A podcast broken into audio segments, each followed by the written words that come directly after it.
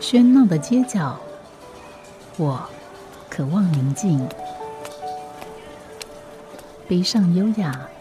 寻找城市里的静谧。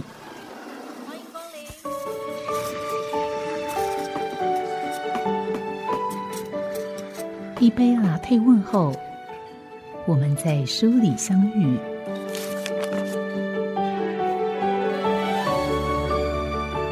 转角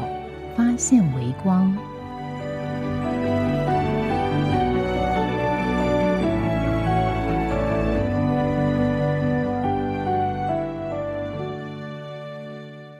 欢迎光临农用书店。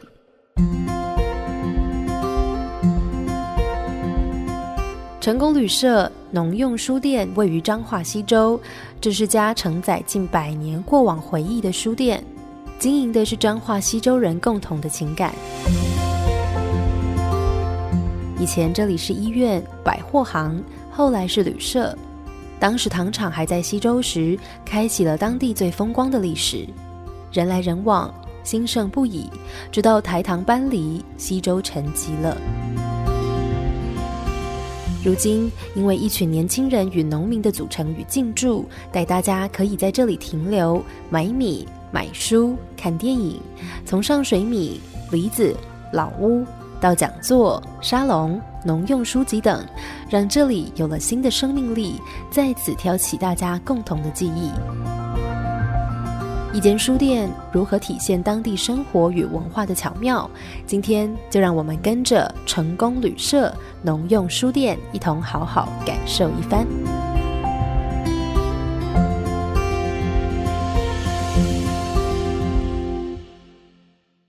今天邀访到的是彰化西州的成功旅社农用书店的店长，来节目里面介绍这一家书店，介绍这家旅社吗？我们先跟店长问好，问呃店长好。嗨，各位听众，大家好。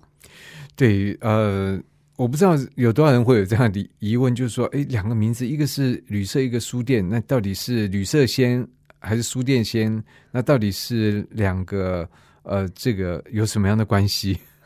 好，其实还也是蛮多来我们书店的人，他会。嗯，带着这样的疑惑哈，那还是先稍微就是稍微让大家认识一下，为什么叫成功旅社农用书店？其实事实上，当时候是因为呃，我们就一群年轻人，然后来到西周，那开始呃发展地方的。为什么会来到西周呢？我吗，我个人是因为或者你你说你们一群年轻人，感觉好像个呃候鸟或什么，然后飞哎飞要就降落在西周。对，那时候其实是有些机缘啦，然后每个人进来的机缘都不太一样。那就我自己本身是因为当时候就是研究所要有一个驻点，然后发展我的研究论文，后来就很多经验都在西周，就决定那就跟西周的伙伴一起继续在这边做耕耘的工作，这样。嗯，所以有这样一个机缘。那可是为什么会？这个论文因为这一个 会问题会接一个，论文为什么会去跟西周有关呢？呃，因为我我其实是念那个台南艺术大学的建筑艺术研究所，然后里面有个组别叫社区营造组。那社区营造其实往往都会发生在就是农村啦、渔村啊这样比较比较发展还比较呃没落的一些地方。那那时候也是有一些呃缘分，然后接触到西周。那那时候刚好也需要呃。驻点，因为我们我们的论文发展方式其实是比较跟别人不太一样，它就是要驻点到一段时间，然后实际的操作，用实际的操作来发展你的论文呈现，这样。所以那时候刚好这样缘分，然后就决定留下来了。所以今天如果这个呃是农村选到西罗好了，你就可能会在西罗开店。对，有应该会是这个发展，没有错。对。嗯所以等于说，在你的这个学习过程里面，其实对于这个社区营造，或者说台湾这整个社社会，特别是在可能农村这部分，你有一些了解，就有些经验这样。但是后期的所有经验都留在西周。嗯，对。不过我们还是先回到，就是说刚才提到成功旅社这件事情。嗯，所以你就你们一群人就来到了这个呃西周，然后发生什么事？呃，发生了蛮多事情的，因为我们起初就是一群人，就是很也都很单纯的想说，对农乡这样的发展议题是有兴趣的。可是，呃，进来之后发现，其实农村不再那么样的美丽，就有一些呃不是那么公平正义的事情。然后，呃，我们就接触到很多农民。那直到二零一零年跟一一年的时候，就呃刚好面临到。那个就是水资源分配不太公平的这样的一个事情，不过这故事可以说的蛮长。不过当时候的一个状况就是，我们就跟农民一起呃捍卫了这个农业用水的权益。那是谁跟谁来抢呢？跟谁来抢农业用水？因为呃，其实，在二早在二十年前，西周的这个农业用水大概就已经是呃，不是说我们每天看到水沟里面水水圳里面都有水，它其实是来四天停六天。那原则上，其实种做农业这件事情，嗯，水分是很需要的，水源是很重要的。所以那时候的影响，公司停留，所以西周其实在于用水这个事情上，其实就不太充裕。然后，当我们后来二就是呃，快十年前进入到西周，呃。在一个国家发展的政策下，又要开发了一个中科四期的一个这样的园区。那其实科学园区它也需要用水，那他们而且用水量的时候很大。对，所以他们那时候决定从我们，因为我们我们其实西周的一个很重要的发展是我们是在浊水溪旁边，所以整个西周也是浊水溪冲击。对我刚刚本来还是想问说，那西周可以就是顾名思义，那个应该水很够，因为又是在最大条的 浊水溪的北岸。但是看得到吃不到，其实哦，真的吗？对，因为水现在水的状态是都被分配的嘛，都是被支配的。那在支配的这个情况下，其实还是有一些跟政策上比较有关系的一个一个问题。所以那时候就在呃第二次发生中科四期的时候，就开始我们就发现这件事情不太对，应该要跟地方的农民就是。嗯，站出来，因为农民他们一辈子都在啊，都在田里面工作，他们也不知道抗议有没有用，所以那时候就我们这些人，然后跟一一些地方政府啦，然后一些呃年轻的伙伴，然后就跟在那个时间里面，就是不断的做抗争这样的一个工作。不过那个阶段，嗯，为我们在西周就是打下一个嗯革命情感呐，跟一个基础。到我们后来发展的这些，不管是书店啊，或是其他其他的耕耘工作也好，都还蛮重要的一个历程。嗯，不过你这段经验可以说碰触到了，呃，虽然是在地方，其实它它比较深远是会碰触到到底这个这个这个国家的国土政策到底是什么，对，农业政策是什么？对，你要发展什么样的产业，以及你要你要给别人什么样的印象，其实这都跟你。怎么去面对土地的面貌很有关系。对，我相信是绝对是有一个相关性，包括我们如何看待农村的价值。如何看待城跟乡之间应该是对等的吗？还是应该是呃失衡的呢？其实这些问题我们都很在乎，所以我们一直都观察到，就是城乡其实也是一种走在一个失衡的状态。都市不断的快速发展，资源很也很多很丰富，而事实上，其实农村它扮演一个很重要的角色，它就是提供。它是一个很基本，然后很重要，可是大家却不是那么在乎的一个一个结构体。就是农村，它其实提供一个基础粮食的一个来源。那一旦呃台湾农村没有了，那我们的粮食要从哪里来？对啊，所以我们就慢慢的去抽丝剥茧未来性这样的一个事情。嗯，所以你觉得我们的这个国土政策这有有有一个比较一致的思维吗？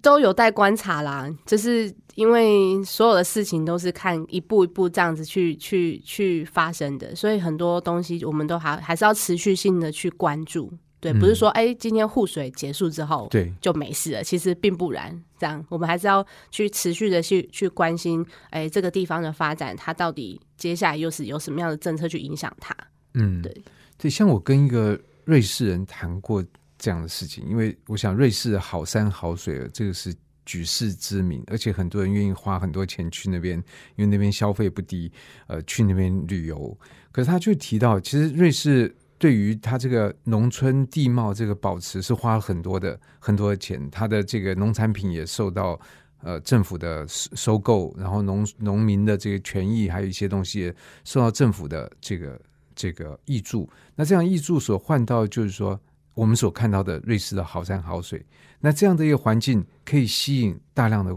外国游客，还有吸引大量外，再加上还有当然它其他的，比如金融政策或产业政策，它可以吸引一些人去那边，比如发展金融业，那那样的环境又是这些人愿意高收入人愿意居住的，那这些人就要付出相当高额的这个税金税金，而这个税金当然就会去跑跑到这个政府去，比如说补助农业的一部分。所以这个里面，你其实可以可可以看到，农业有足够的收益吗？其实并没有。那政府为什么要做这样的这个呃投资？好了，或者是补助？因为他知道这样，他才可以吸引到更多人来这边。所以这个里面，我觉得那个思维是很妙的。那我们在我们这边就会说，好，你这个产业那个产业也真，你 A 你赚钱吗？你赚多少钱？B 你赚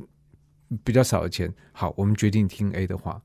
这个东西其实思维就变成是落到这样的一种状况，所以在这价值观或者说这个现况里面，其实我们也是不断在拉扯，然后就是说，就是在这种主各各种这种价值跟社会呈现的一个样貌里面，我们也是不断的一直在站稳这样的一个基础，去去让所谓的农村啊或城乡之间这样的一个事情是可以尽可能的是持到一个平衡的状态。这也是为什么我们一直。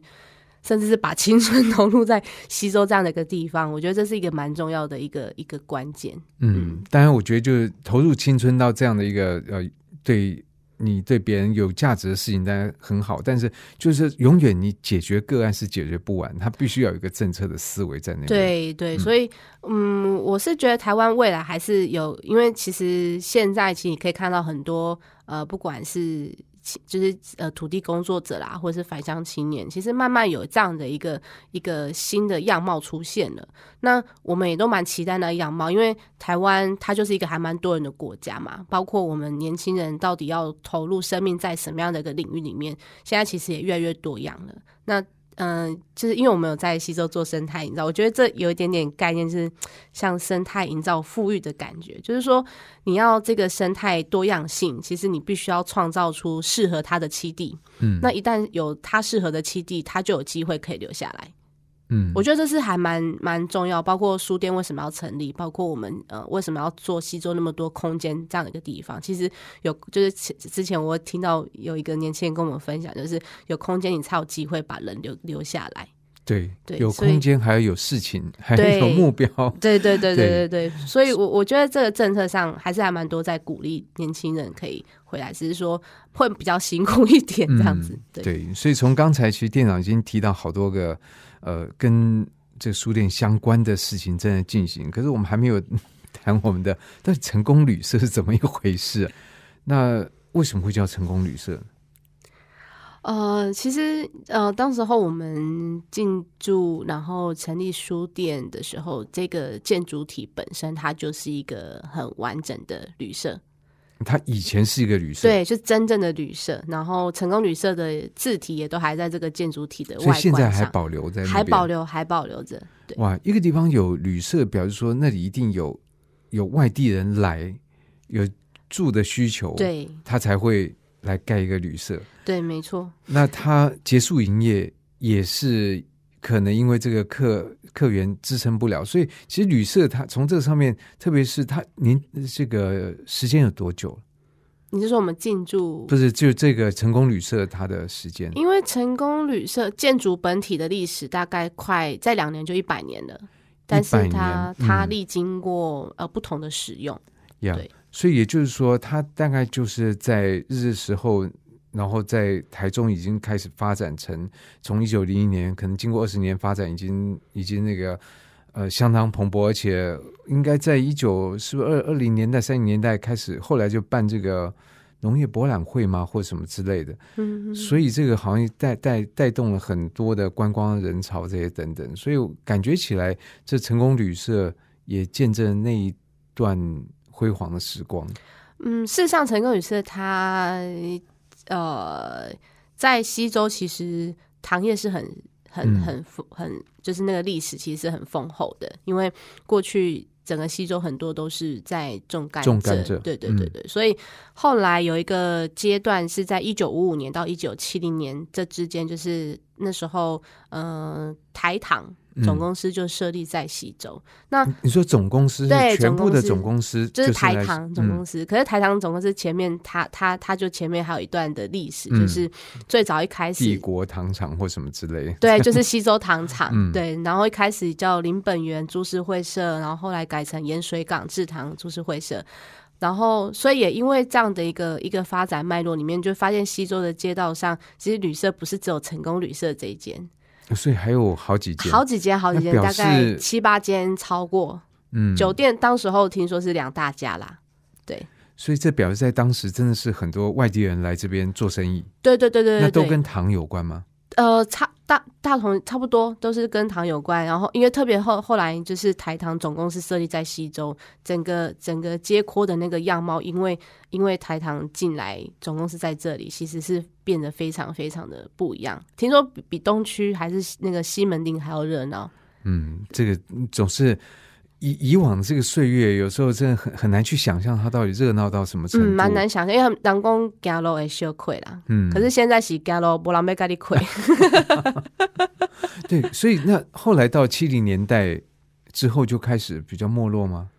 就台糖总公司迁移了之后，整个街区的发展就走一个下坡。对，嗯然后直到我们进驻到成功旅社之前，呃，屋主是说大概三四十年没有没有再经营了，所以大概是大概就从呃七零年代之后，对，就是没有没有成功旅社就没有再经营这样。所以这等于也算是见证了台湾经济的转型嘛，从这个农业，然后嗯转成可能变成轻工业，后来在服务业这些东西。当这个已经从农业离开的时候，其实也就注定了这个可能西周的这个呃繁荣，还有成功旅社的这个盛况，恐怕就有点一去不复返。对，所以那时候，呃，我们我们进驻要开书店的时候，一直在对这个名称的命名上面，呃，也也充满了各种想象了。那最后还是把成功旅社，因为其实在地人对成功旅社它是有一个很深厚记忆在这个里面，这样子。嗯，但反而到后期，大家想说，哎、你是到底是开旅社还是开书店？这样子 就会就会有各式各样的一个情况那个发生，还蛮有趣的。不过这个房子空了三四十年，整理起来到现在这个模样，应该很辛苦吧？蛮辛苦的，所以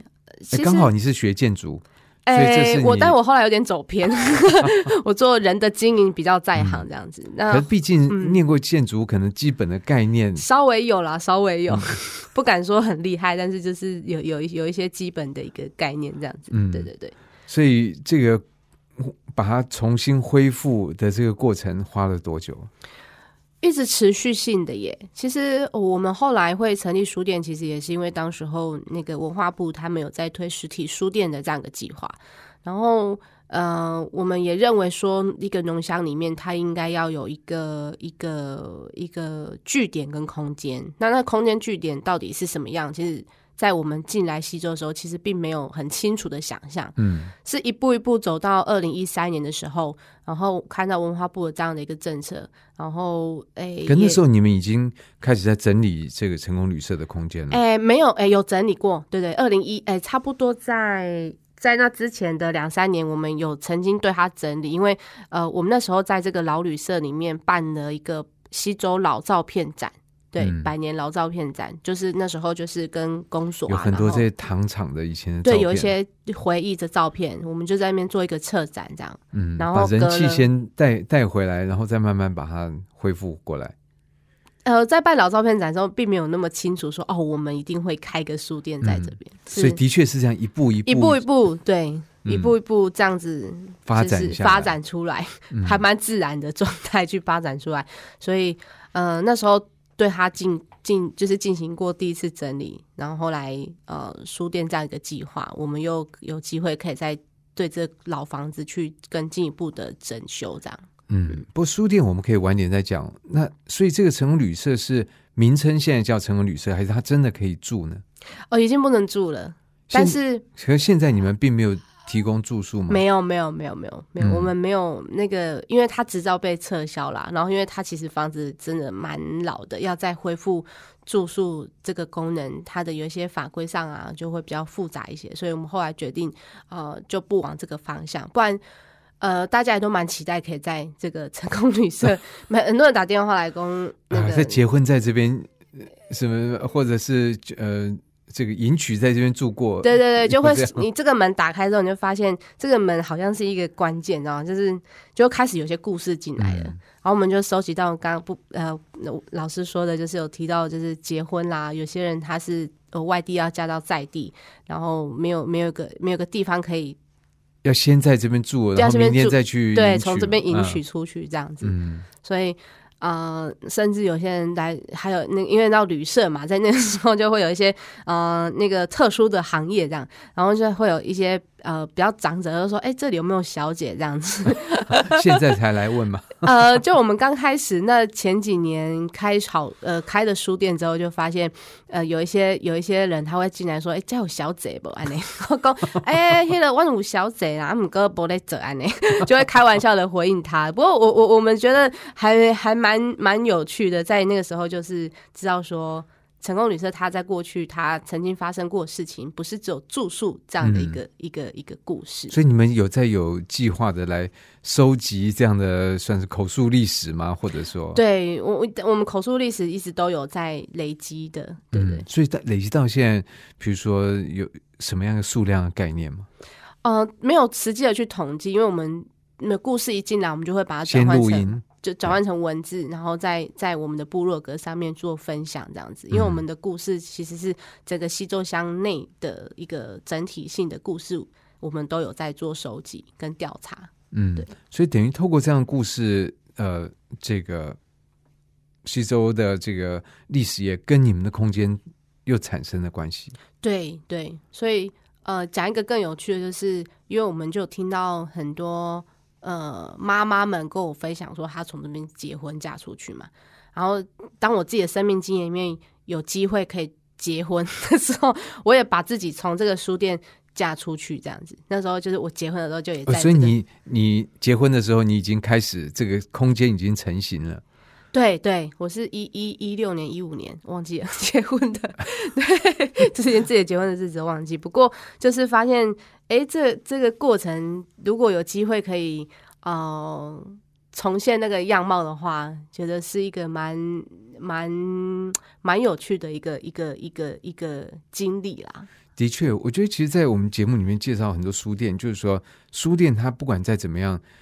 你可以说网络书店，可是毕竟网络书店是跟一个实体的店面不一样。嗯，有很大的差异性。那这种实体也不见得说在于那个空间，而是这个空间之后有人之后，什么样的事情发生在这边，那就很难讲了。它各种各样，像我想这是第一个，好像店主人的婚礼在自己的店里面，就有刚好这样的机会，就是听到很多故事，就哎、发现故事可以落在我自己身上，感觉这是也是一个蛮好的事情。蛮好的事情。所以你结婚的时候有当地的这些呃西周乡亲来来跟你庆祝吗？有啊有啊，就是因为就是在西周累积很很多呃相亲这样的一个人际关系，就是有邀请他们一起来来参与这样。嗯，但是你自己本身跟西周在之前并没有渊源吗？没有没有，完全没有任，我也没有想过我我我我在这个时间点、这个年纪、这个会花十年的时间在西周，其实没在那十年之前没有没有想到，完全没有想过。对。可是这个经过这十年，我觉得就是说，这个书店从我刚刚这样所听到，我觉得它已经跟这个在地有相当的连接。因为我觉得书店它作为一个空间，它始终是有一个一方面它面向世界，你说广一点，那可二方面它其实也要面向在在地。那至于你在面向世界跟在地中间的分寸位置怎么去拿捏，这个其实有时候非常困难。但我不一定要讲说面对世界，所谓面对世界就面对外地。你今天面对呃西罗，其实也在面对世界，因为它就在西周以以外了。那很多书店其实在这个里面，它到底是开给外地人还是在地人，这个是是一个有时候有点难解的问题。不过刚刚这样听起来，你们在这个地方扎根，其实已经扎得很很久，而且也很深了。对，就是其实嗯，我们之前也有有就是思考过这个书店到底为谁而开，这样，然后就是想说到底是诶给外地人吗，还是是给在地人这样？但后来发现其实这问题不用就我们自己本身啦，就发现其实不用太多的去设限。就是说，你一旦设限，其实很多事情你就会被呃不会被看见这样。所以，我们在这书店的一个定位上，其实一直都还蛮模糊的一个状态。当然，模糊有有好有坏，但是我我们我自己是蛮乐观，是觉得这模糊当中，其实有趣的事情就在这模糊地带里面去产生出来。对你就会发现，呃，比如说像街上就有一个一个，因为浓香其实。他还蛮多比较弱势的一个呃朋友们存在嘛，所以就会发现有这些弱势的朋友，他们竟然会走进到我们这样的一个书店空间里面来。比如说每天都跟我小孩玩啊，比如说就跟我小孩打招呼啊。可是如果你一般的书店，比如说呃很精致，或者说很很不敢进来，对他可能就不会嗯不会有这样的机会去进去，所以。嗯，在这个事情上面，我也我一开始我们也是思考了很久，到底我们书店为谁而开？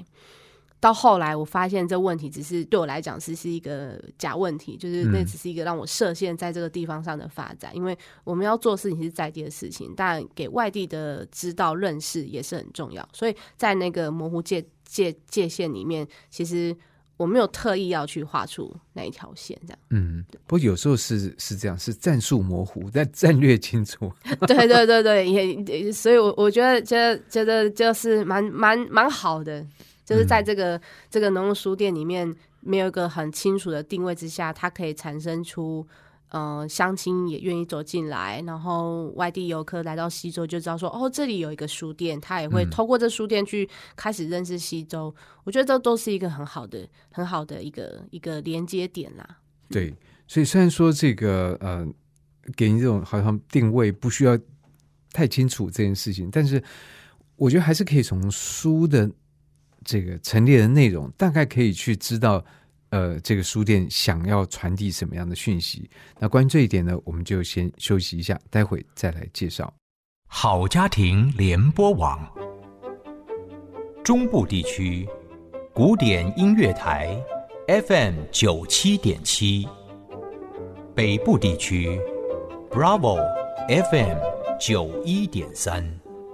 今天我们所介绍的是成功旅社农用书店。那它的前身是一家百年的旅社，那把它重新再恢复营业的时候，就沿用了在这个旧名，同时在建筑物上面还可以看到“成功旅社”这四个字，所以应该是一个很好的呃打卡的地点吧？我在想会不会？对，就是大家来参观旅社的那个那个，可能多过于要来看书店。对对对对，因为我们老师也没有太多钱修，所以其实保留的蛮原汁原味的。嗯，甚至很多乡亲他经过讲，我到底家打咋当啊？我得一拜一拜啊呢？因为不会也是住在那边没事不会去，对，没事不会。所以所以我就说开了这道门，就是你感觉开启了非常多的可能性，这样就还蛮多有趣的一个事情发生。不也真的很多人到这边打卡照相吗？会会会蛮多的，因为旅以前旅社少见嘛，然后又是木造的，又是日式建筑，所以很多人都会来参观这个旅社的空间。嗯，不过我自己还是觉得，就是打卡其实是一个蛮蛮有趣。我相信这社会学以后一定会讨论这样人类这种奇怪的行为，因为你知道网络发达嘛，然后大家一手一人一机，这样很快就可以。拍照对，可是那个拍照便是其实是要把自己的影像投射给别人看，但是这这件事情对你来讲，比如说你身后的这个呃这个摆饰是什么意义，其实变得不重要，因为它已经在你后面。对对，主体是自己，对，主体是自己，然后呃让别人说哇，你在这边，你后面这个，那这个到到底后面是什么 也不知道，或者是后面然后打打卡完可能就就走了就。赶到下个礼拜再继续打卡，这样。所以，我我所以有人进来，我们还是会用那种雄青的开干的红鞋去盖互动，这样子，就是希望他除了在这边呃认识这个老建筑，然后认然后走走看看打卡之后，他还是可以跟我们进一步的互动跟了解。嗯，但我知道我们的有些有有一次有书店的呃来宾，事实上他就就就不喜欢打卡人进来，他就边用收费来阻挡这件事情，因为不然觉得太太麻烦了。对，有对，确实有一些店主他可能会用这样的方式去阻隔一些一些。可是你们还是欢迎的吗？我们目前还是属于接受跟欢迎的的的一个状态，就觉得啊，反正大家就可以有机会可以来，因为嗯，西周真的不不是那么好抵达啦，这是一个农乡地方，它交通不是很方便，所以呃，有我们就把那个广度先开放一些，这样。对，不过讲到交通，就顺便讲一下，如果要从外地到到你们书店的话，怎么样的方式可以抵达呢？以你的经验，呃，如果是有有几种路线，一个当然是自行开车嘛，因为我们那边下交流道其实就到我们书店，算很方便。然后第二嗯、是大概下交流道还有多远？呃，大概开个五分钟就到了，对，嗯五分钟就到了。然后第二个路线就是是走一高，走一高，对，嗯一高，嘿，就是下那个北斗北斗交流道，然后北斗交流道有个西周方向，嗯，然后下去之后，其实呃转个一两个弯就可以到书店了，大概五分钟的距离，大概5分钟其实还蛮方便的。嗯交通这个那、如果不开车的话，不开车，他可以选择搭火车到园林车站，然后再转搭园林客运。对，这路程就会比较远一点，可能会花个呃一个半小时的。从园林车站到西周要一个半吗？呃，就因为你从园林车站还要走路到园林客运站，嗯，然后等个车，车程其实从园林客运站开车到西周差不多四十分钟啦，嗯，对，其实也蛮久的，蛮久的。对，对，所以不是一个很好抵达的方式。真的很选，很会选地点。对啊，所以也还蛮，所以蛮蛮经营起来也是蛮辛苦的这样子。对，所以就是呃，自行开车，或者是到园林再再再转车。对，或者说大家到那个第三条路嘛第三条路就是比较高级的高铁，比较高级的那个路线就是搭高铁，然后再再搭计程车进来这样。嗯，对对对。计程车也要开蛮久的吧？哦，如果从从彰化高铁开这样也也要半小时，嗯也，要半小时，所以你就知道那个是多一个多不方便的一个，远的要命的。对对对，发发而未的一个 country road。对，那那这样的话，比如说对于呃这个听到人来讲，这这是到底里面有什么书我要这样过去吗？呃，其因为其实书籍的一一，我因为我们那时候刚开始开了这书店，确实是有想要走一个特色选书的一个一个方向，然后包括所以特色选书，你把这特色定在哪边？农业跟农业比较比较相关性的。是农业的呃社会学层面的讨论呢？呃，都有，就是文化啦，或者是技术啦，或者是各地小农的故事这样的一个一个出版什么栽种法呀，什么也会有，或是一些比较知识性的。嗯但后来发现，其实好像没有太多人会去，会去，会有有少部分的人，他可能刚开始要就是从一般的工作，然后要转职到农业这事情上，他可能就会想要来这边找到这样的一个书籍哈。可是后来发现，因为你知道，其实作物蛮蛮蛮有趣的，就是作物它本身也就湿地适种以外，它还要考量到各个环境因素。后来我们又从一个推荐书籍上面，就是把它转换成推荐农民给他们这样。对，嗯反正书籍到后期的一个一个发展上面，就是比较多元呐、公共议题虽然呃在地相亲他不一定会有一个兴趣，就是说对这议题有兴趣，不过嗯。对我们来说，至少把那个机会给创造出来。那透过讲座啦、书籍的推广啦，然后用一个一个一个比较主动出击的方式去媒合这样的一个一个事情，所以在现在还是有农业相关的书籍，还是有，还是有农业跟生态。什么样的人来买呢？因为我在想，如果说呃年纪已经比较大的农农民来讲，他他已经会了，他会了就不用，他没有碰到问题，他就不用去那个，而且如果碰到问题，可能问别人也比较快，不一定要会想要买书。对对，那所以是针对那种比较年轻的人来呃返乡来务农，他就有需要用书吗？呃，不只是返乡的啦，就是有一些他到，比如退休之后，然后开始要转职做农业的时候，他也会想要从这里找到他想要的书籍，这样。那嗯，我们不过我们还有一个特殊的一个现象，因为我们在地的一个作家叫吴胜老师，嗯。还有吴英宁啊，或者他们家就是很多作品这样，然后还发现还蛮多他们的就是农村文学有嗯关的、有兴趣的朋友，就会因为因为因为他们在这边，然后我们就还蛮多书籍的销售量都是他 靠他们，就是他们他们提供了非就贡献非常多的那个销售量这样子。所以等于农村的文学也是对在你们的书店。对对对，这个农用那是怎么取这个名字呢？因为像呃，比如说那个农用搬运车啦，它就是给给农业使用的嘛。嗯那其实对我们来说，我们这些人啊，这些团体跟我们就是经营书店这个这个群这一群年轻人，其实我们也是为农业农乡或者为农业而呃经营的。所以，我们就是在取名上对“农用”这两个字是还蛮蛮觉得很符合我们自己，因为我们自己除了书店，我们有在发展在地的生态稻米，然后、呃生态游程，然后还有一些田间的活动这样子。嗯，所以等于农用这个书呃店名反映了你们在地书店的方上初衷。对对嗯，对可这书中可能很快你觉得，哎，农业的书好像卖不太动，对，卖不太动。那你说就开始转到比较会陈列比较多的，你说公共议题方面的东西。就是比较多公共议题的，不管现在呃像香港的议题啦，像现阶段就是香港的议题跟跟跟就是呃同性议题啦，其实地方上可能不一定真的有去关注了，可是他有有机会进来的话，其实我们就会主动跟他们去讨论这样的一个议题。可是我还是觉得，就是说这样的议题，它是比较，就是说，呃，跟在地的连结其实比较少，他不是比较他生活里面会关切的。对，比较少，可是也也，我我我是自己，我们是自己一个想法，就算他们不是那么在乎，不是那么在意，可是如就是有机会跟他们去，就是说明这样的一个一个脉络的话，它就是一个可能被改变的一个可能性。对，嗯虽然明知道他们可能没某下面兴趣，可是这样做一个书店，因为毕竟有“店”这个字哦，店那就是要有买有卖，那对而且要买卖要能够至少希望能够均衡打平，甚至能够有一些盈余。那所以在这个店这件事情上面，跟书这个事情上面，他可以做到这个状况吗？嗯，老实说，我们到现在都还是蛮努力的啦，就是蛮辛苦的在经营。所以，呃，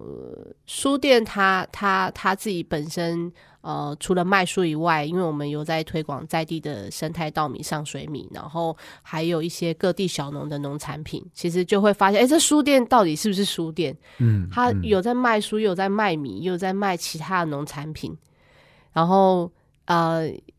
我们也是在找出我们自己要扮演的一个角色，然后发现其实我们是对于友善农村的这样的一个概念是非常清楚的，所以我们不断的在支持其他各地的小农，把他们小农产品带进来，然后跟书籍啊，就是一起做推广。嗯，的确，我觉得在这个节目里面，我相信听众朋友大家也会发现，就是呃，店书店的面貌各家不同，而且书店面貌也持续的在改变。呃，书店的呃这个书店主人的活动类别也也不是只有在那边搬书、进书、卖书，呃，这只是他的他的整个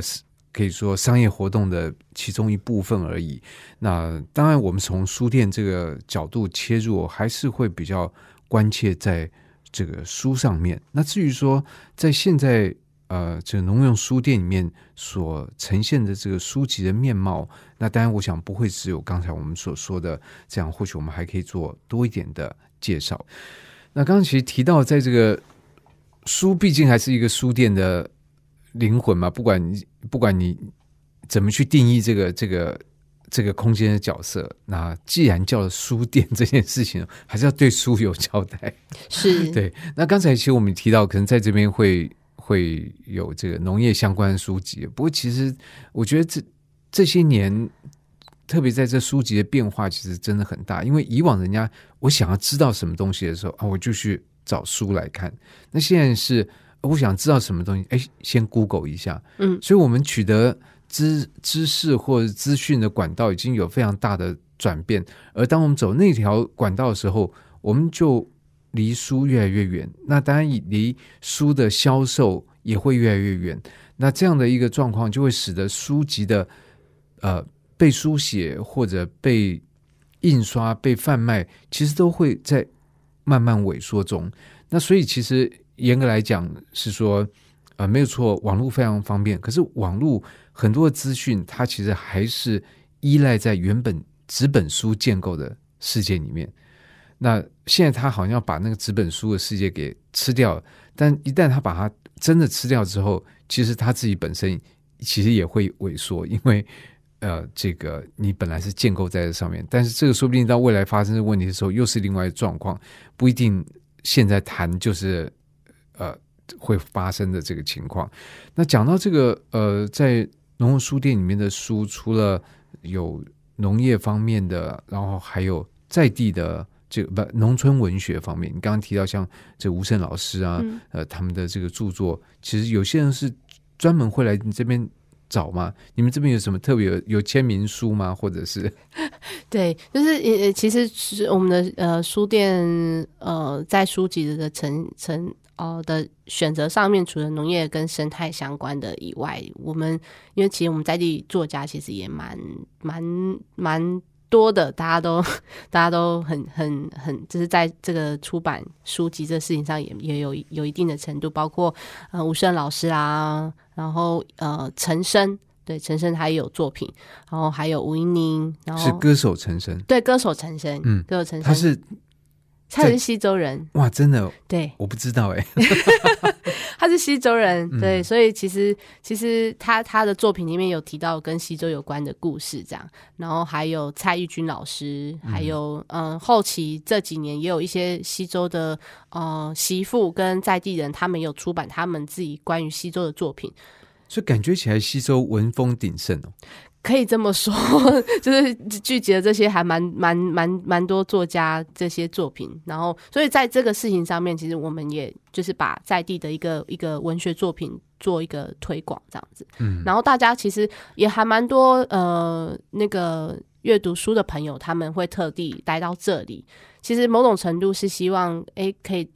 呃在这边找到他们的书以外，他们也可以去理解这个作家他们到底是生长在一个什么样的呃生活里面，他们的家原本是一个什么样的模样。对。可是像这样的话，既然碰触到文学，难道你们只有在地的嗯这个文学家，然后其他的文学家，台湾的文学家或其他的呃国家的呃？田园文学的我不知道，农村文学你们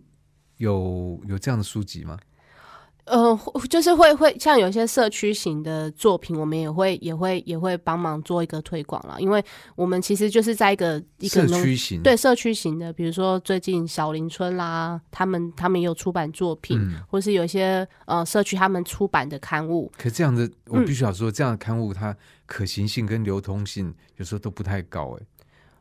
都不高，都不高，其实都都。所以这样做的意义在哪边？嗯，增加他们的曝光啊，然后可以透过因为社群跟社群之间的连接，然后让他们的这样的一个一个一个一个出版品可以去做一个更大的效果。虽然那效果其实还是要花很多力气。其实老实说，书籍现在实体书店在整个环境里面，其实还是会蛮辛苦的生存。嗯，不过这有时候会变一个恶性循环，就是当当这个书店它自己的这个我说真正的书少的时候，它其实也变得变得呃比较难难难难去推广。那比较难推广之后，那真正的书又变少。像我记得之前我听一个朋友他说，好像到了嗯呃亚国外亚马逊的这实体书店去看，他说他那个书店其实展售陈列的书不多。可是那个挑书非常会挑，所以他那个书他没有预期这样走进去，觉得哇，发现好多好有趣的书，他就就就买了好几本。所以这个东西，我觉得就书店它必须呃，严格来讲，它的竞争力其实很大一部分是建立在选书。嗯，对。那你说，就说呃，这个社区社区型的这样的呃刊物或者什么，的确有其有有其必要，但是。我比如说像这样的东西，它其实会造成整个整个阅读行为的崩坏。我没有，嗯，所以我不知道你这样讲会不会太不会不会，我我觉得我我我们我们就像我一开始说，其实书店不是我们一开始就想象说要嗯一个、一个成立的一个一个一个事情，所以在这个过程中，我们也是在摸索跟跟学习然后，因为老实说，其实呃书籍的一个定位，我们也是在这个嗯、呃花了很长的时间里面去去找出自己的方向。嗯所以包括选书，其实也是一个一对我们来说也是一个选一个学习。对，就是说在这件事情上面，其实我们还是要再多一点的。那像比如嗯说你们会有像童书绘本这样的东西吗？哦，因为诶，童书绘本其实会在我们另外一个空间产生，就不会在农用书店，因为我们在西周还有另外一个，另外一个，对对对对对对，听起来好像很大呢。呃，会有一个故事馆这样子，嗯所以那个东西会在那边呈呈现。嗯，对对对对，所以故事馆这个部分，它就是针对比较是呃在地的家庭的小朋友这样子吗？哦，目前我们的设我们的定位会是在孩子们身上。嗯，对，这个故事馆的这个空间，我们的对象主要是小孩。嗯，对，所以你呃，老师刚刚提到的那个绘本啦，这个事情，我们会在那边做呈现。像那样的空间，它所呈现的绘本，会不会也是比较根据你们所想的，跟土地啊、跟这生态啊，会比较相关的吗？呃，可能会比较多样啦，但是如果有有跟我们比较有有关的，肯定也会被也也一样会被纳入这样子。嗯哼，所以在这个书店里面，它基本上感觉起来好像，呃，翻译来的书不多。嗯，对，这样我觉得还蛮可惜的，因为其实台湾就是说，呃，第一个台湾其实向来在战后的出版业那个那个翻译书始终是一个非常重要的一块，然后对于很多的呃这个不管是现在这个世界上流行的、当道的，或者是有分量的这些思潮，很多其实它它的原生地其实是在是在是在国外，当然这国外是一个笼统的概念，它可能是英国、美国、法国、德国等等等等。那会特别想到这个，也会想到像这个有一本很有名的，我记得是德文翻过来的绘本的，叫做叫做《挖土机年年作响》，它其实就是。一页小小朋友一页一页翻，你就看到今年是这个地方是这样，明年明年同样的地方，哎，怎么长得不一样？再翻，哎，不一样。事实上，那整个过程一翻下来，你就可以看到，哇，这块地方在这个开发的这件事情上面，经过了比如说十年的这个过程，它有多大的改变？那这个就是挖土机年年作响，就年年都在那边挖挖挖，挖到后来，你你可能觉得，对我们建设了什么东西，但可能我们也失去了。什么东西？像这样的东西，我都觉得他们的那个就是沟通力，或者是他的要要要传达讯息，其实都非常的非常的呃厉害。对，所以我觉得好像应该，我觉得就读者来讲，应该多一点翻译书吧。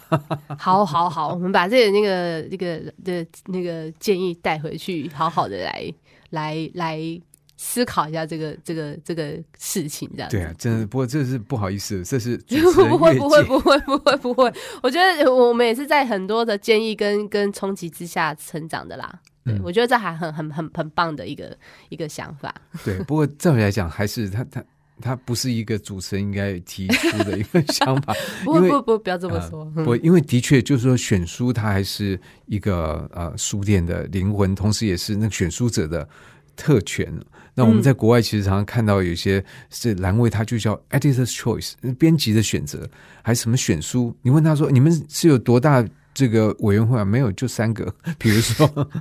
那这三个人公平吗？我们当然自认为很公平，你们客观吗？没有，我们可能很主观，但这就是我们表达的这个品味。所以，其实嗯在这里面，我觉得就是说，呃，这个品味的这个呃选择或表达，它有时候它往往不是一个要讲民主的这个事情，它就是你对这个事情的认知、你的了解，然后你对它的态度，其实就会表现在你做的选择。当然，以书店来讲，从这个选书，然后到空间的选择，甚至书店的命名这些等等，也都可以表现呃在背后经营者的一些想法。在今天节目里面，我们要访到是呃彰化西周的成功旅社农用书店的店长。那我们在下礼拜呢，还会继续请他再继续介绍呃这家书店，因为这家书店就像我们在今天节节目里面所碰触到的，它不仅是只有书而已，然后它还有跟在地有很多的这个连接，很多活动，然后更像是一个社社社区改造组织吧，我觉得可以这样讲吗？呃，我我觉得这名字可能会比农用书店好更适合一些。不过没关系，叫叫什么都无所谓，因为这是一个反正就是一个混搭的时代。那你可以从从这一面看，你也可以用从另外一面看，但是这个这个主体是不变的。而我们在接触这个主体的时候，我们自然就会这个发展出我们自己对它的经验。那今天非常感谢店长。谢谢。